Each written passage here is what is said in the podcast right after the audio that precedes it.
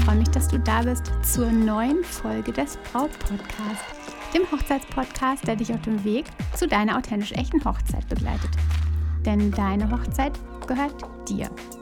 Ich bin Stefanie Allesroth und ich unterstütze dich dabei, deine Hochzeit so zu planen und zu feiern, dass du dich schon während der Planungszeit so richtig glücklich fühlst und deine Hochzeit selbst mit Glück im Herzen und mit dem Lächeln auf den Lippen feiern kannst.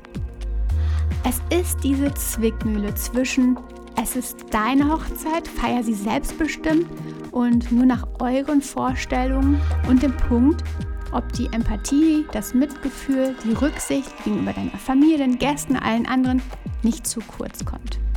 Dieser Konflikt ist echt schmerzlich und kann eine richtig große Herausforderung sein. Aber dieser Konflikt muss gelöst werden. Und genau darum geht es heute. Wir werden versuchen, genau diesen Konflikt gemeinsam zu lösen. Also lass uns direkt die Folge starten.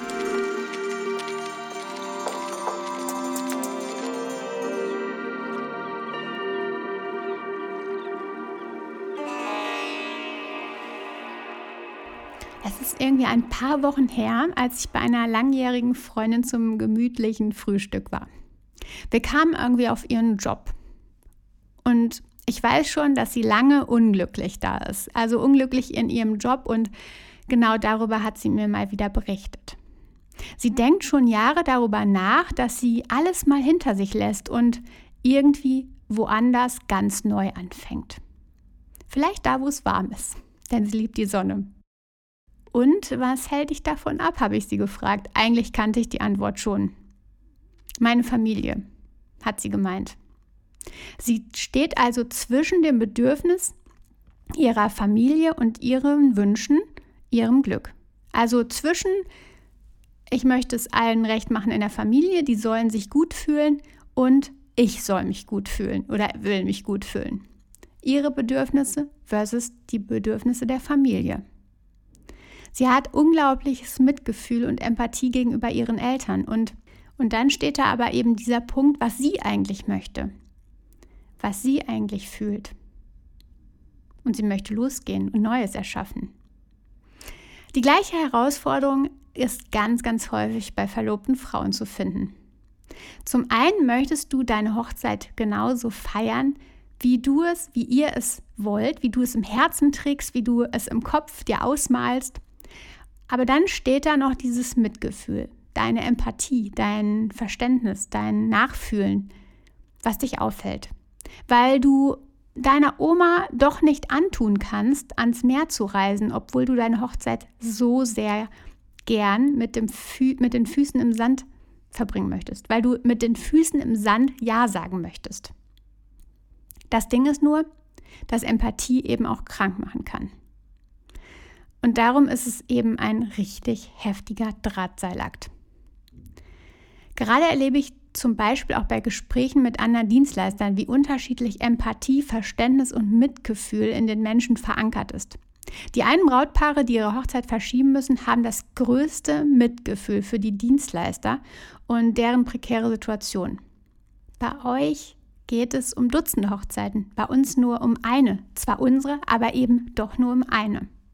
Und andere Paare sind ja ganz anders gepolt. Und da ist Verständnis Fehlanzeige. Knallhart selbstbestimmt deine Hochzeit durchziehen, ohne Rücksicht auf Verluste? Wie gesagt, du hängst da in einer Zwickmühle. Ludwig Feuerbach, war ein Philosoph, hat mal gesagt, deine erste Pflicht ist es, dich glücklich zu machen. An sich selbst glauben und das Leben so zu führen, wie man möchte, deine Hochzeit so zu feiern, wie du das möchtest, ist erstmal eine absolut gesunde Form des Egoismus, der Selbstbestimmtheit. Schädlich wird es erst, wenn du dafür andere missbrauchst und zu deinem Vorteil nutzt. Ja, aber könntest du sagen, für meine Oma ist es ja schädlich, wenn ich meine Hochzeit am Meer feiere. Vielleicht wäre es aber für dich schädlicher, wenn du es nicht tätest, wenn du nicht deinem Herzen folgen würdest Stell dir mal vor, wenn damals Menschen wie Albert Einstein, wie Johannes Gutenberg, wie die Gebrüder White, wenn es die nicht gegeben hätte, wo ständen wir dann? Wenn diese Menschen nicht ihrer innersten Stimme gefolgt wären, nicht selbstbestimmt gehandelt hätten, wo wären wir dann?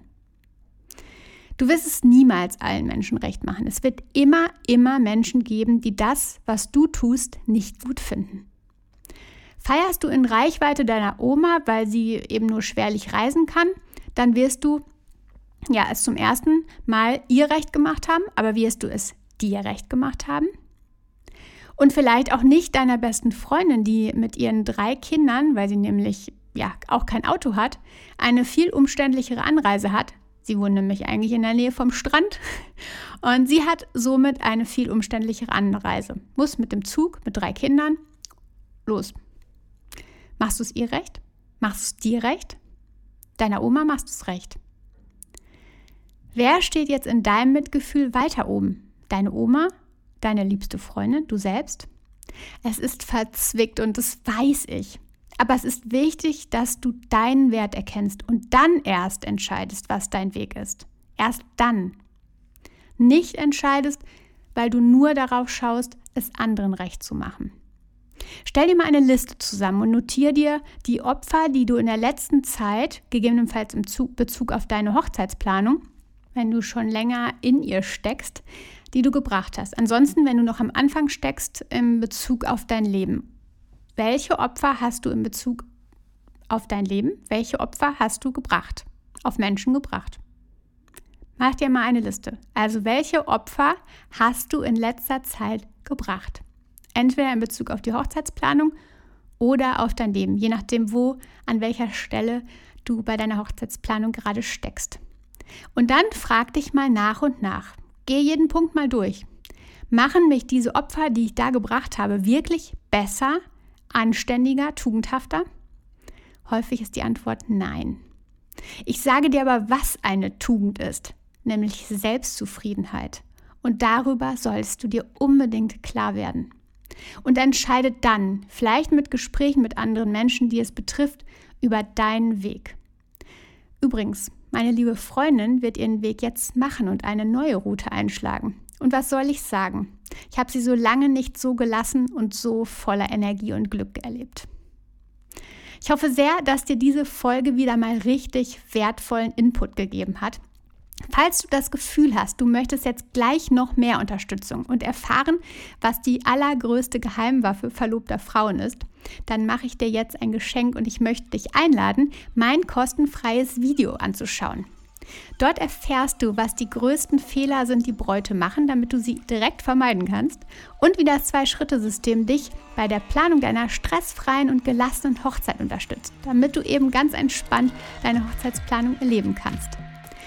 Damit möchte ich dich einfach weiter unterstützen, dich noch mehr auf deinem Weg zu deiner persönlichen Hochzeit begleiten.